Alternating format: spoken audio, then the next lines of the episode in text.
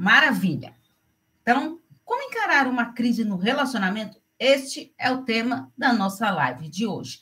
Antes de, de, entrar nessa questão de crise do relacionamento, eu gostaria de falar um pouquinho sobre a diferença de paixão e de amor, tá? Para vocês poderem entender uh, quando que começam a, a maior dificuldade ali nas crises nos relacionamentos, tá?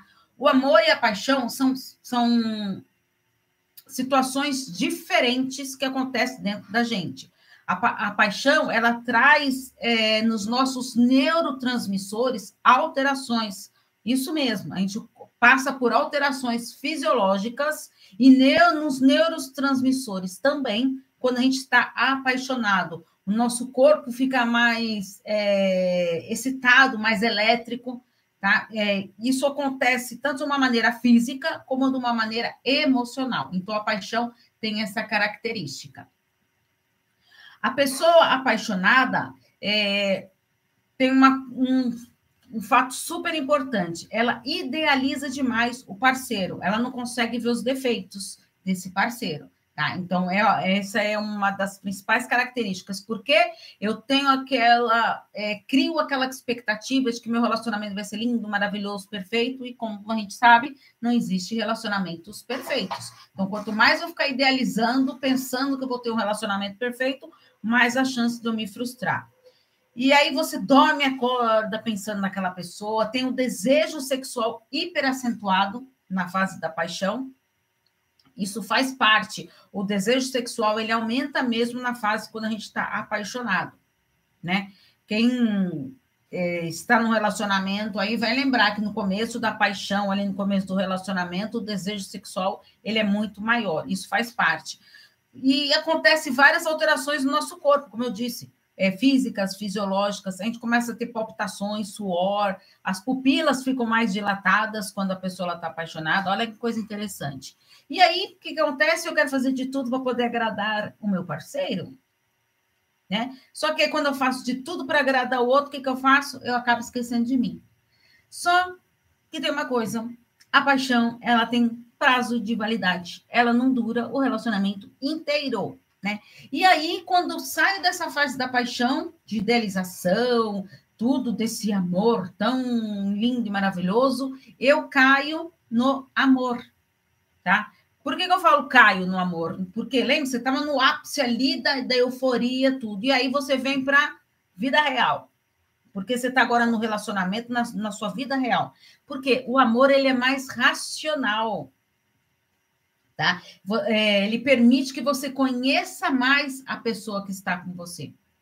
Exatamente. Porque eu não estou mais idealizando, criando tantas expectativas. E aí, o casal, quando ele está amando, é importante que ele vai desenvolvendo laços de respeito, de reciprocidade, de reconhecimento, vai trabalhando a confiança, né? É, porque a, a confiança ela é construída no relacionamento, certo? Não é algo que acontece do dia para a noite. Então eu vou construindo. Por isso que quando tem casos de, de traição, tudo e que quebra aquela confiança, é muito mais difícil de eu conseguir é, reconstruir essa confiança. Tá? Então, é muito mais fácil começar a aprender a confiar numa pessoa do que eu ter que reconstruir é reelaborar o que aconteceu para voltar a confiar nela. Né? É, porque a confiança é um, um, aprendizado que nós vamos tendo ali no início do relacionamento e a gente vai aprendendo a confiar ali. Você vai. É, é um jogo mesmo, né? A gente vai testando o que, que é bom, o que, que não é bom. Será que eu consigo? Será que eu não consigo? Será que eu devo confiar? E aí, meio que. A gente sabe quando a gente vai soltando a, a, a corda ali? para a pessoa e a gente vai vendo como que a pessoa vai reagindo quando ela como que ela vai lidando com a gente, certo? Então, é, eu queria antes deixar é, essa divisão de, de amor e de paixão, que é importante para a gente entender como que depois a, é, os casais vivem crises no relacionamento. Paulo, então quer dizer que na paixão não, não tem crise? Não, pode ter sim. É, o ciúme excessivo também é uma das características que pode acontecer na fase da paixão, porque eu estou ali tão encantada, tão é, é, como que eu posso dizer, tão deslumbrada, né, com o meu parceiro, com a minha parceira, que aí eu fantasio demais, idealizo demais e a chance também de eu me frustrar pode ser grande. E aí todo relacionamento passa por dificuldades, tá? Uh, quem falar que, não, que tem um relacionamento e nunca passou por dificuldades, ou porque começou a namorar pai, uma semana, aí, né? Ou então, às vezes, vou contar até uma coisa para vocês. É, eu acho que eu, já acho não, já até falei isso numa live, mas quem não, não ouviu aqui, eu acho importante ouvir. Quando um casal me procurou para terapia de casal, a, ele ficou chocado de ver que ela queria ir para terapia de casal, porque ele falou para mim, Paula, eu não entendi o porquê que ela quis estar aqui na terapia de casal. A gente já nem briga mais. Aí, nesse momento, ela começou a chorar.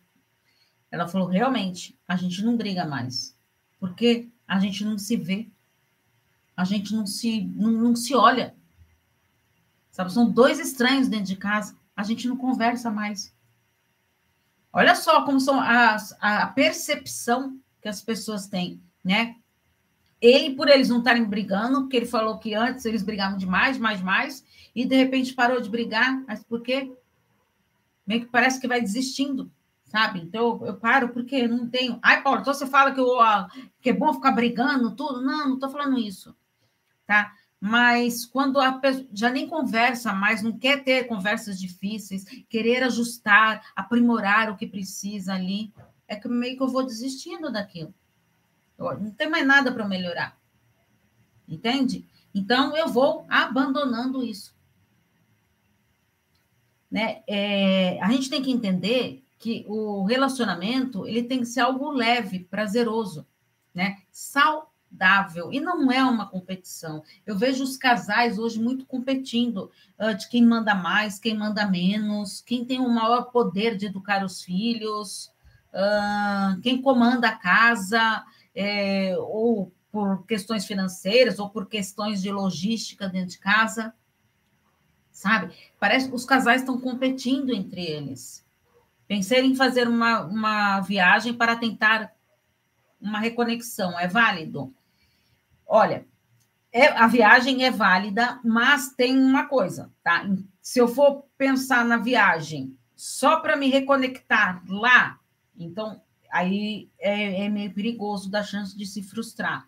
Porque às vezes o relacionamento tá mal para caramba, mas fala, não, agora eu vou gastar uma grana e vou fazer uma viagem para a gente se reconectar tudo.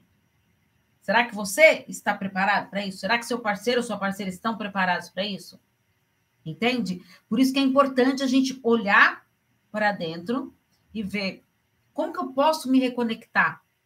Tá? Então comece a fazer, acho super válido a viagem, tá? Mas comece a fazer esses movimentos de reconexão já, antes de chegar nessa viagem. Paulo, o que, que eu posso fazer? Tá, o que, que vocês deixaram de fazer totalmente e que não faz mais? Ótima a sua pergunta, viu? Adorei. O que, que deixou de fazer? Como que eu posso me reconectar? Gente, o contato físico, ele reconecta os casais, tá? A gente precisa de, de, de toque físico, tá? Eu não estou falando que tem que ficar abraçado, abraçado, grudado o tempo todo, mas para um pouquinho e pensa, que hora que vocês têm esse toque físico? Será que é só na hora do sexo? Se você está no, no, seu relacionamento e você só tem esses momentos de, de toque físico na hora da, da relação sexual, é um alerta aí. Tá? É o farol vermelho. Tá? A gente basicamente não conversa sobre os problemas, além de toda a falta, falta do, a, além de toda a falta do físico. É, é aí que tá. Porque eu não tenho medo de conversar. Gente, conversa difícil dói. Dói sabe? Mas a gente tem que encarar. Quanto mais eu jogar as coisas para debaixo do tapete, é mais difícil do que eu vou deixar lá embaixo. Sabe por quê? Na hora que eu for levantar aquele tapete lá, ele vai estar todo encardido já o chão. Percebe? Se eu for demorar muito para tomar uma atitude, para tomar uma decisão, para fazer alguma coisa, aí fica mais difícil. E por que, que eu falei do toque físico, de reconecta? Porque às vezes, que eu falei, às vezes a pessoa ela só tem isso na hora do sexo. Então, ai, Paula, mas é que a gente está tão distante. A única vez que a gente se toca mesmo é nessa hora. Tá, então o que, que você pode fazer durante o dia? É... Ai, Paula, a gente, sei lá, é... passar a mão no cabelo da pessoa, elogiar. Nossa, você está bonito hoje. Olha, seu cabelo está macio. Ai, você está cheiroso. Você está cheirosa. Entendeu? Encostar, toque. Sabe? Não estou falando que tem que falar, é... que às vezes é difícil. Porque às vezes a gente não se permite isso tá? A gente não se permite. Então a gente cria uma barreira e aí o distanciamento ele vai acontecendo, é natural. E aí está instaurada a crise no relacionamento.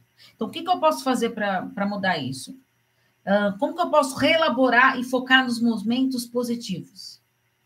Será que você foca nos momentos positivos do relacionamento? Ou então sempre tem que ficar remoendo as coisas erradas que aconteceram?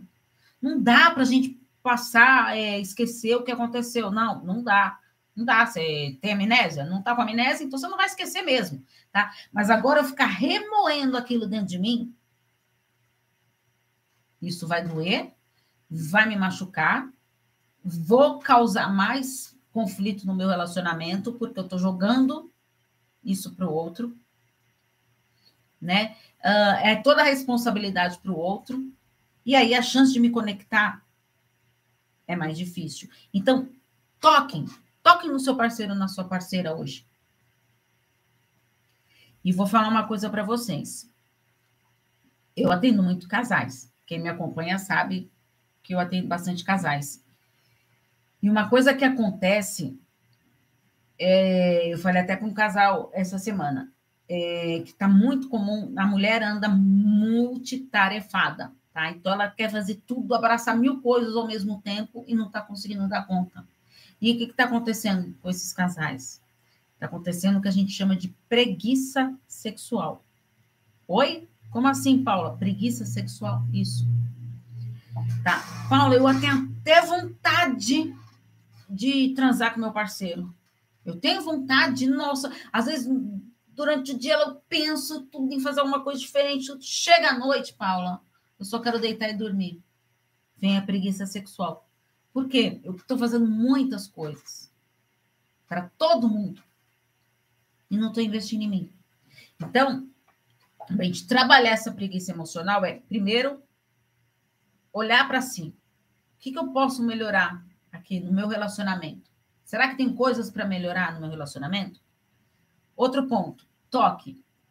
Então, hoje mesmo você vai encostar no braço do seu parceiro, tá assistindo televisão, lá encosta no braço, na mão, faz um carinho na cabeça, faz um elogio. Isso vai reconectando o casal quando eles estão se distanciando. Percebe como é importante? Vai fazendo esse carinho progressivamente? Para ser e para ir sendo algo natural para você, não sendo algo forçado. Não, eu tenho que fazer isso de qualquer jeito tá? Percebe como é importante você fazer esses momentos de uma maneira mais sutil? Porque aí vai ficando mais fácil de eu ter esses movimentos. Entende? Muito mais válido isso para o relacionamento. Aí uma coisa muito importante que eu estava falando lá da amnésia, tudo, é de da gente é, exercitar mais as memórias positivas dos nossos relacionamentos. Por que, que eu estou falando isso? é, muitas coisas que acontecem de que não são legais, tudo, que causam algumas memórias de nada, querida, que, que, que causam algumas memórias negativas no nosso relacionamento, a gente vai se focar naquilo. Acabei de falar para uma paciente agora que eu estava atendendo. De 10 coisas que acontecem no nosso dia, sete podem ser boas e três ruins. A gente vai focar nessas três. O ser humano está acostumado com isso. Olha que coisa triste. O ser humano não reconhece as coisas boas que acontecem consigo, tá? Acha que ah, é mais nada do que minha obrigação. Não. Seja grato pelas coisas boas que acontecem na sua vida. É fundamental. Eu tenho que ser grata por aquilo. Tá? Então, Vai pensando, memória, tente resgatar. Se vocês estão vivendo uma crise no relacionamento, tente resgatar essas memórias positivas.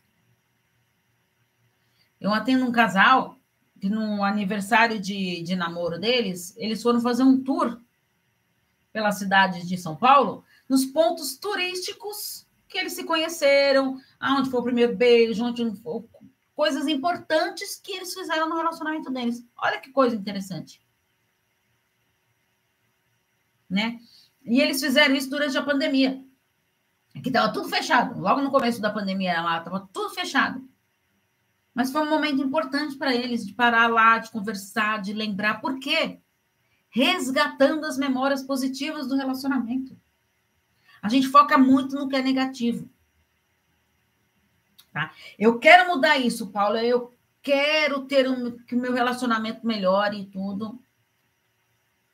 Então, comece por isso. Um, o toque, tá? Observa a, a maneira que você fala com seu parceiro. Como será que você está reagindo ao que ele fala? Comece a olhar para as suas atitudes. Ah, Paula, mas ele é assim, ele é assado, ele é assim. É, olha para você. Quando eu olho para mim, a sua mudança pode fazer mudar muita coisa no relacionamento. Tá? Às vezes a gente fica tão focado no que o outro tem que mudar, mas às vezes eu mudando, eu acabo mudando o meu relacionamento. Olha só, se vocês estão um tempo no relacionamento e vocês já não se tocam mais somente na hora do sexo, se você começar a fazer esse movimento de tocar mais no seu parceiro, na sua parceira, ele vai perceber isso, ela vai perceber, concorda? A chance de reconectando é muito maior. Por quê? Pode ser que ele perceba isso e comece a fazer os mesmos movimentos. Eu estou mudando meu parceiro? Não, eu estou mudando as minhas atitudes. Mas as minhas atitudes estão refletindo no meu relacionamento. Percebe como é importante a gente ter essa clareza, essa percepção? Então, foca nisso. Toque físico, observar mais as coisas que você está fazendo. Outra coisa importante, Começou a vir as memórias negativas lá de coisas que aconteceram no seu relacionamento. Então, vou dar um exercício para vocês aqui. Tá? É um exercício que eu trabalho com terapia de casal. Para cada memória negativa que você tiver do seu relacionamento, você quer resgatar isso, você quer melhorar o seu relacionamento. Tá? Ou você quer ficar só jogando na cara que o outro faz, ficar cobrando do outro. É que percebe? Quando mais só fico cobrando, cobrando, cobrando, é fácil, né? Eu jogar toda a responsabilidade para o outro e não ter a responsabilidade comigo. E aí eu jogo tudo para o outro e pronto, fica muito mais fácil, não é? Então, pensa bem, para cada memória negativa que você tiver, lembrou de alguma coisa lá que foi muito ruim no relacionamento de vocês? Tenta resgatar três, três, eu disse três memórias positivas. Isso é bombástico, hein, gente? É bombástico. Por quê? Vou avisar uma coisa. Na hora que você está tendo aquela memória negativa, vai ser difícil de você se concentrar. Você vai precisar fazer um esforço para você se concentrar para achar essas memórias positivas. Aí já começa virando a chavinha. Por quê? Eu tenho que parar, eu tenho que ficar atenta e perceber o que, que foi, o que, que, tava, o que, que foi bom no relacionamento. Tá, nossa, aquilo lá que aconteceu era tão legal. Será que eu tenho como resgatar isso? O que, eu posso pegar de bom disso? O que, que eu tenho de proveito para pegar isso? O que, que eu posso ter essa memória positiva para o meu relacionamento atual? As emoções positivas, gente, reconectam a gente.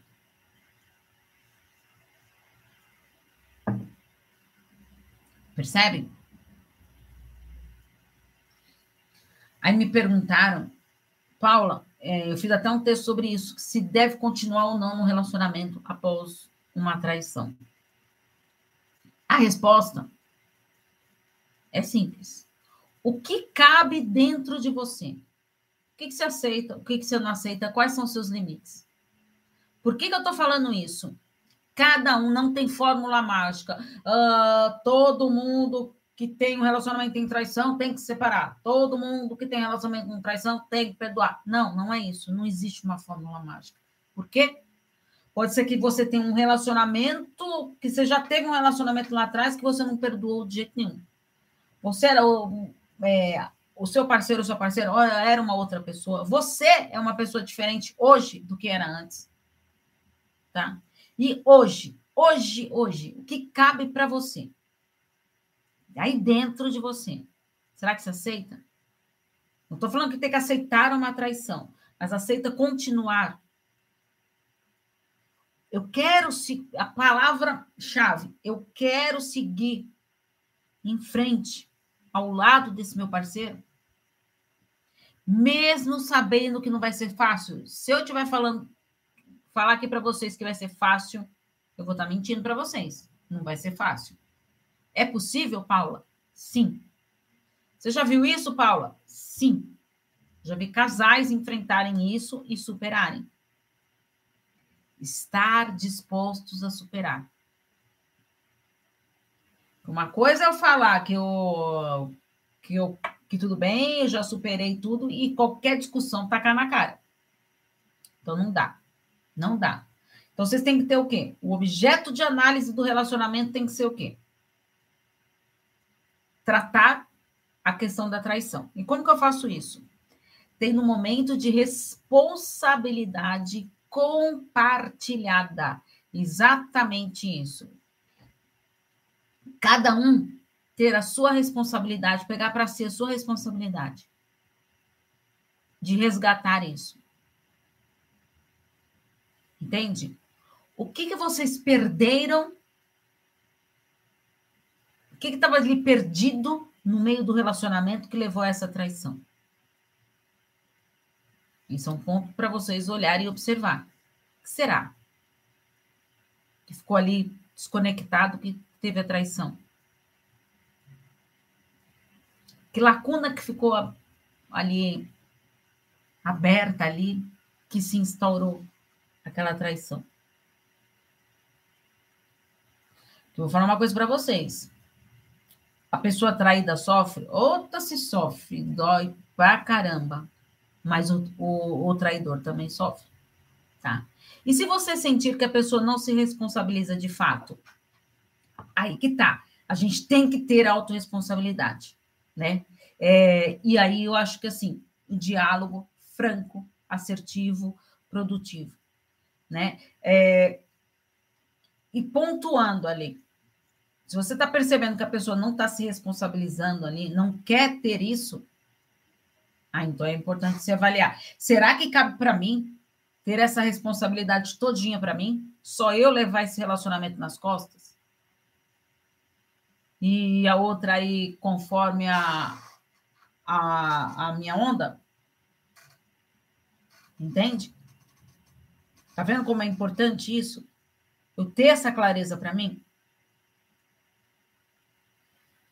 Tá, Paula, eu quero continuar com meu parceiro. Isso já já está decidido. Então você vai ter que fazer o quê? Ambos vão ter que ter essa responsabilidade compartilhada. E outra coisa importante, o investimento na reconquista. Tem que ter reconquista nesse relacionamento. E quem deu a pisada de bola lá, concorda que terá que fazer um esforço maior para isso? Por quê? Resgatar a confiança. Lembra que eu falei para vocês? A confiança que foi perdida? Percebe? Eu tenho que resgatar isso. Então, investimento nessa reconquista é fundamental para quê? Para construção. Reconstruir É, pensa aí num, num quebra-cabeça. As peças estão meio embaralhadas. Calma. Parece que esse quebra-cabeça veio, ele estava ele tava tudo bonitinho. De repente alguém passou, bateu nele, ou veio um vento, bateu, e as peças ficaram desencaixadas. Eu vou ter que parar, pensar, encaixar as peças para remontar, reconstruir esse quebra-cabeça. Desculpa tantas perguntas, mas qual seria o pontapé para reconstruir essa confiança? Desculpa, imagina, hein? Pelo amor de Deus, eu tô aqui para isso mesmo, gente. É, eu adoro é, as perguntas quando vocês trazem aqui é, para mim. Qual seria o pontapé para reconstruir essa confiança? É, primeiro, em primeiro lugar de tudo, está disposto. Será que está disposto a reconstruir essa confiança? Uma coisa é você falar que você, ah, não, eu vou dar uma chance tudo, mas se você realmente quer.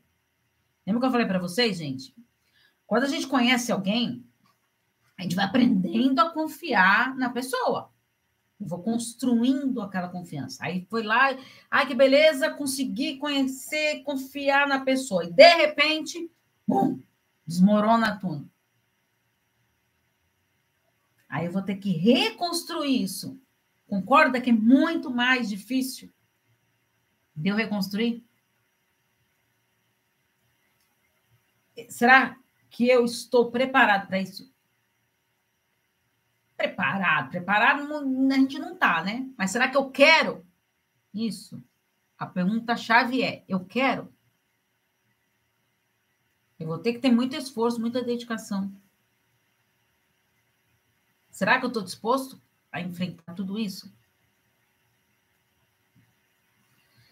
Por quê, gente? É, muitas vezes, é, quando o relacionamento não está legal, nada está passando por crise, tudo, a pessoa ela passa a ter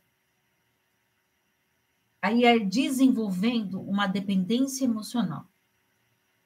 Tá? E aí é algo perigoso que a gente quer, quer muita atenção quando tem essa dependência emocional. Tá? Porque precisa do quê? Eu gravei até um stories aí, é, acho que foi anteontem, se eu não me engano, que eu falei disso, que precisa de três pontos importantes para superar a dependência emocional: esforço, dedicação e investimento em si mesmo. Por que esforço? Eu tenho que querer. E, e sei que não vai ser fácil. Eu tenho que investir nisso. Certo? Dedicação. Dedicação a você mesmo. Investir em si mesmo. Você está investindo em você? Você cuida de você? Está disposto, disposto a olhar para si? a se olhar como caramba, eu mereço, eu sou importante pra caramba. Você reconhece suas conquistas? Ou não? É, Paula.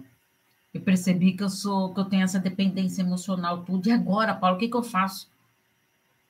Aprender a se valorizar. Está aprendendo a se valorizar? Você reconhece as suas qualidades, seus pontos fortes, suas características brilhantes. Quais são suas características brilhantes? Nossa, Paula, nem sei disso. Quais são suas virtudes? Quais são suas capacidades? Outro reconhecimento importante: reconhecimento de cada conquista. Será que você reconhece? Eu falei hoje para uma outra paciente minha. É, eu sempre falo para eles lá da, da escada de 20 degraus lá. O topo lá onde eu quero chegar. Mas não dá para me pular aqui do chão até o último lá. Eu tenho que subir. Aí eu falei para ela: caramba, você viu que você está no primeiro degrau? Como assim estou no primeiro degrau? Comecei, estou na segunda sessão, como estou no, primeiro degrau? Por quê? O movimento de eu olhar para mim e perceber eu preciso de ajuda. Olha como isso é importante, gente. Às vezes a gente não percebe isso, que a gente precisa de ajuda. Então, reconhecer cada pequena conquista é fundamental. Ter esses momentos individuais, a gente precisa ter os nossos momentos individuais. O que você faz para si? O que você gosta? Volte a, a, frequentar lugares que você gostava, de fazer coisas que você gostava, você foi deixando de fazer. Para agradar os outros e não agradar a si mesmo. Quando eu vou superando essa dependência emocional com muito autoconhecimento, eu vou percebendo que eu sou capaz de tomar as minhas próprias decisões. Isso mesmo. Eu sou capaz. É fácil? Não, não é. Mas eu sou capaz.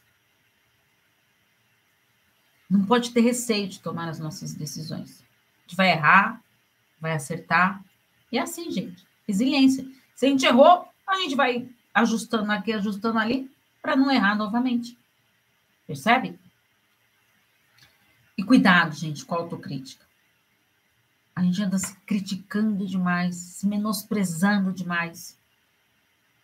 Não seja tão exigente consigo mesmo. Você não merece isso. Você merece estar bem com você.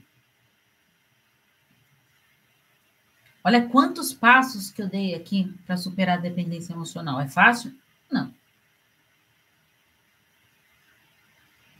Não é fácil, mas é totalmente possível. Paulo, não estou conseguindo. Paulo, já tentei, já fiz de tudo, não estou conseguindo. Aí sim, procura terapia.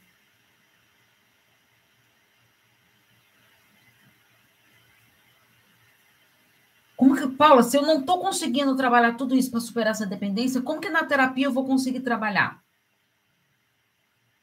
Uma coisa super importante na terapia faz: autoconhecimento. Eu vou descobrindo a mim mesmo. Quanto que eu me conheço? Será que eu me conheço? Ah, claro que eu me conheço, Paula. Será mesmo? Será que vocês conhecem? Será que você também não está colocando as suas coisas por debaixo do tapete para você não enxergar? Percebe? Às vezes a gente não quer enxergar. Que a gente precisa mudar, a gente tem que reagir. Pode fazer perguntas? Pode, pode sim. Entende? Como é importante eu olhar para dentro de mim. Será que eu sou capaz de superar essa dependência emocional? É, é sim. E eu tô aqui falando para você que é. Qualquer mudança que a gente for fazer, gente, não é fácil. Não é fácil, mas é possível. Força de vontade. Tem força de vontade? Meio caminho andado já, concorda? Querer mudar. Você quer mudar? Está preparado para isso? Às vezes eu não estou preparado. E às vezes nem quero. Sabe aquela zona de conforto? Ah, tá ruim, mas tá bom? Tô, tô levando? Difícil?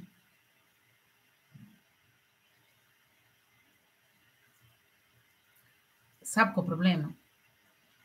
A gente aprende ou pelo amor ou pela dor. Sabe o que é mais triste? Nós estamos nos acostumando a aprender só pela dor esquecendo do amor. Não estamos mais olhando para dentro da gente. Não estamos nos valorizando.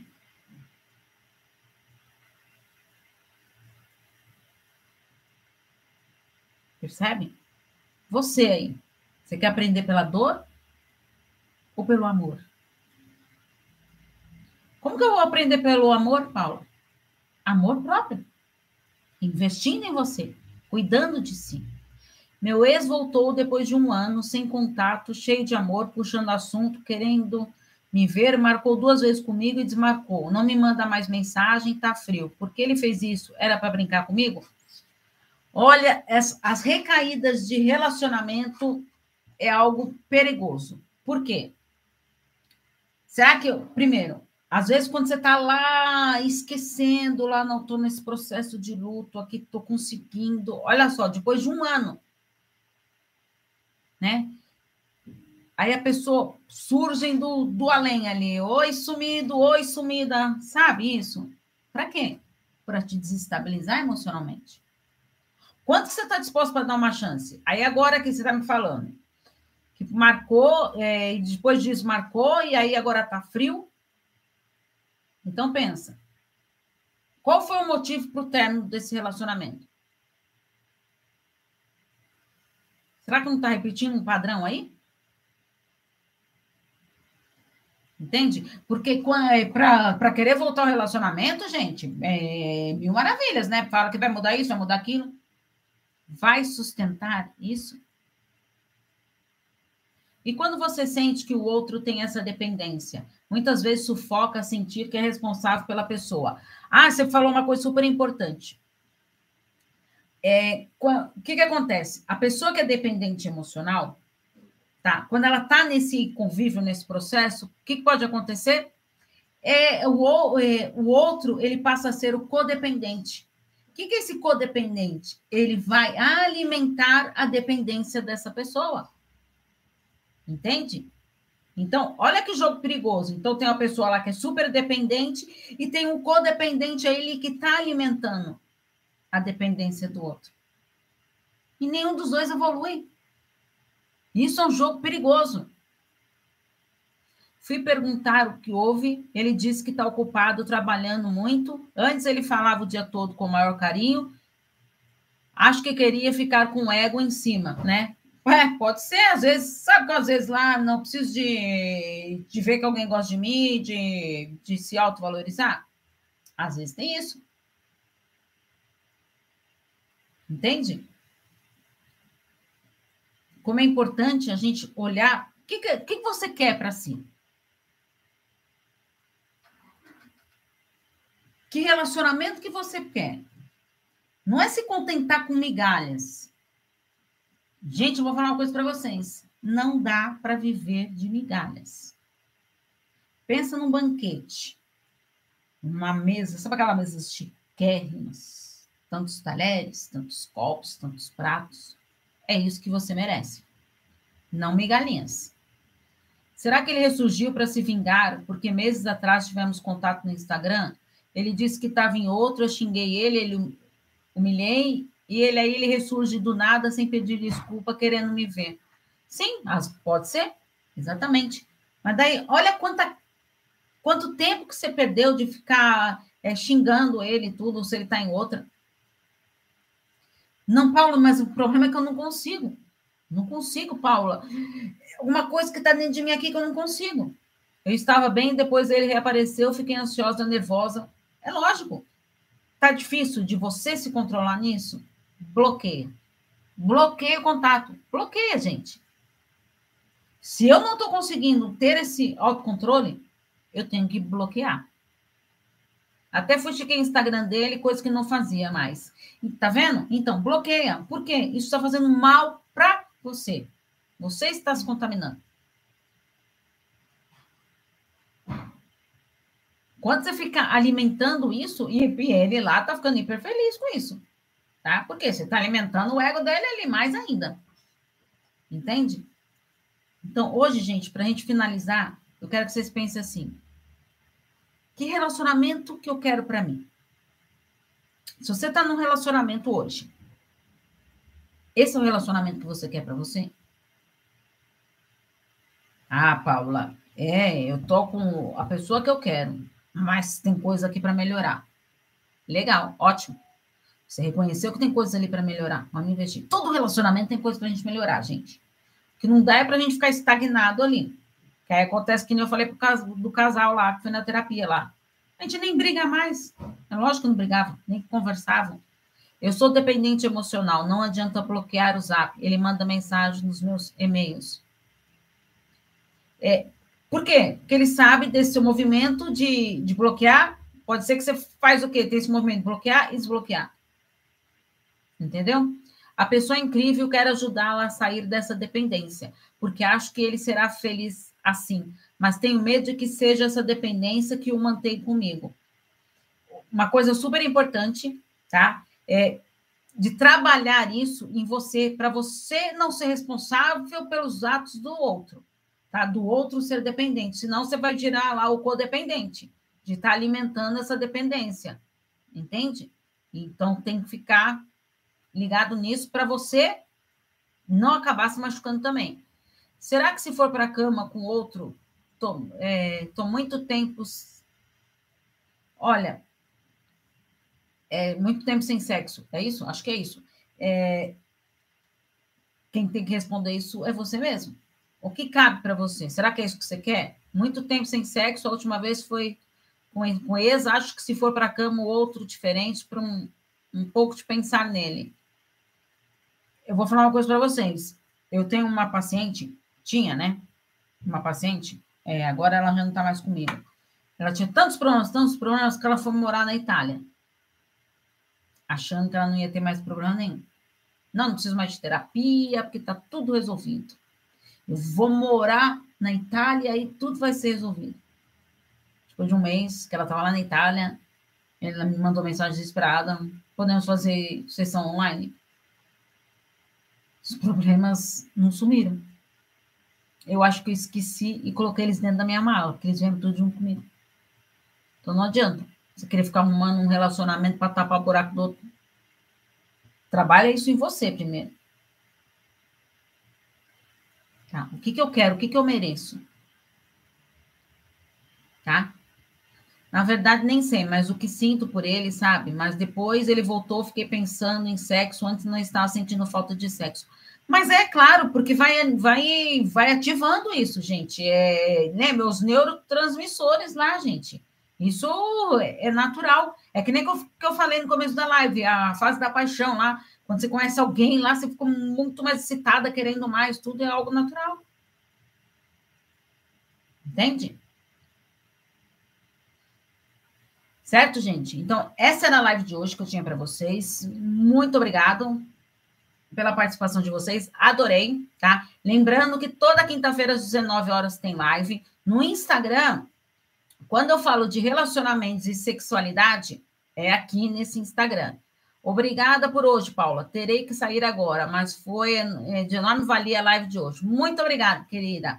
Eu acho que ele é narcisista. Será que ele sempre vai indo e voltando? Ah, pode ser sim. De nada. É, vou falar uma coisa.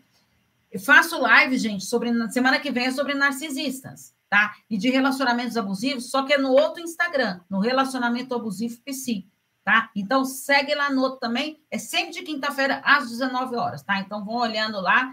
Quando é relações abusivas, narcisista, ela é no outro Instagram, Relacionamento Abusivo Psi, tá? Quando eu falo de relacionamentos e de sexualidade, é nesse Instagram aqui no Paula Freitas Psicóloga, tá bom? Muito obrigado, gente, para vocês estarem aqui. Espero ter esclarecido a dúvida de vocês. E nos vemos aqui, então, semana que vem, encontro marcado comigo às 19 horas, gente. No Instagram é o, é o Relacionamento Abusivo PSI, Relacionamento Abusivo PSI, tá bom? Segue lá, tá bom? Um beijo para vocês, gente. Tchau, tchau.